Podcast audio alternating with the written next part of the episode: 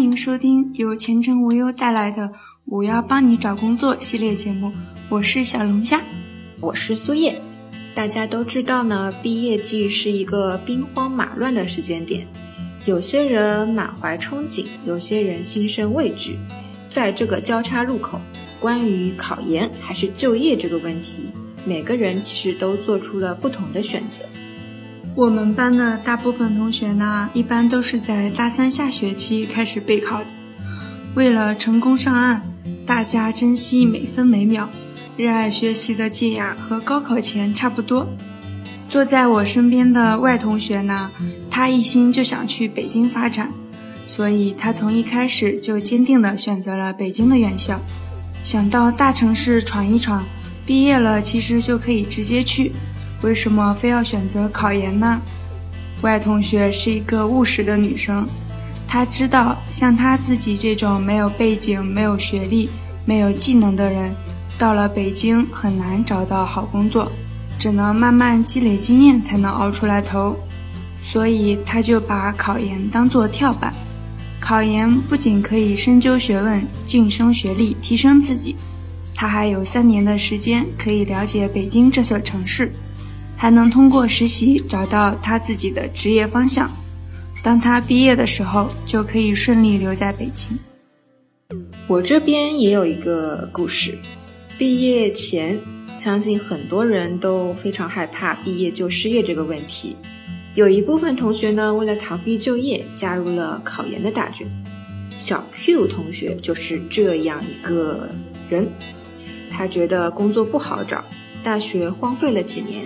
也只考了一个四级的证书，简历上都不知道写什么，投出去的简历呢，一半没有了回音，想去的公司没有邀约，参加面试的公司呢，薪资又太低，实在找不到满意的工作，还是考研吧。小 Q 同学轻描淡写的几句话，就从找工作变成了考研，是因为他的家境还挺不错的，作为家里的独生女呢。不需要早早工作的养活自己，也不用担心读研期间的花费，有家人作为后盾。为了延续无忧无虑的学生生活呢，小 Q 同学选择考研也是非常自然的一件事情。再讲一个我们班班长的例子吧。嗯，我们班班长就是那种每次考试都是班级前五，什么国家奖学金呀、三好学生啊。优秀班干部、优秀党员等证书都拿了一个大满贯，所以他会选择考研，我们一点也不奇怪。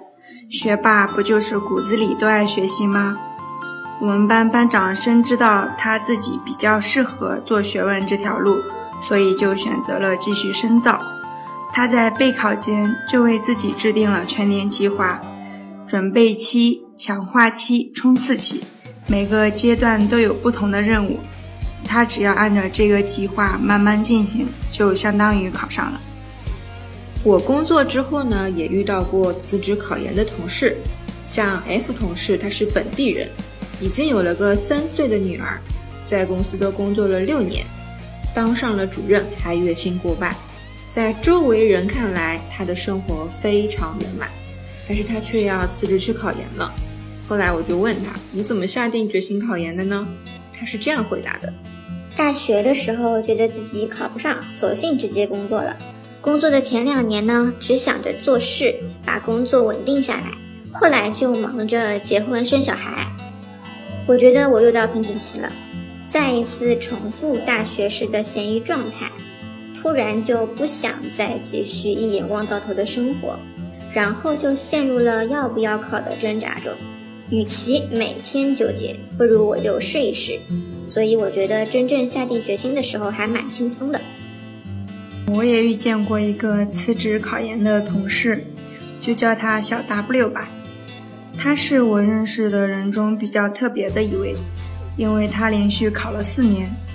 小 W 大四那年第一次参加考研，失败以后，他认为自己准备的不够充分，果断决定了二战。第二年，他没有参加工作，全心备考。遗憾的是，依然以失败告终。第三年，小 W 一边工作一边准备考研，由于要兼顾工作和学习，他再一次失败了。第四年，小 W 在考研前三个月辞职了。这一次，他终于如愿以偿考上了心仪的学校。有人认为小 W 太固执，条条大路通罗马，何必死磕一条路？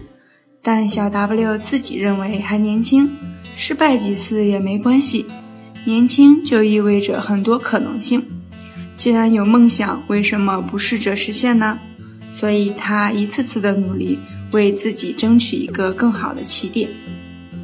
以上这些同事们呢，工作后辞职考研的原因好像都不大一样啊。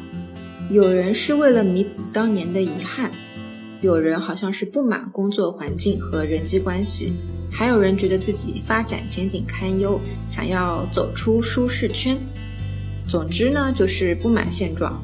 他们用自己的行动证明了当下就是最好的时候。其实我蛮佩服他们的行动力的。也羡慕他们的洒脱，毕竟面对裸辞这件事情，我其实还蛮缺乏说走就走的勇气的。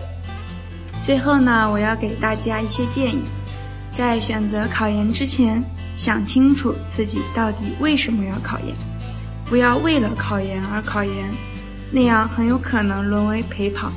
考研其实并不适合每个人，只有踏实、坚持、努力的人才会赢得最后的胜利。当然了，考研不是唯一的出路，减少走弯路，明确自己的方向，找到合适自己的那条路才是最重要的。谢谢收听本期电台，我们下期再见哦。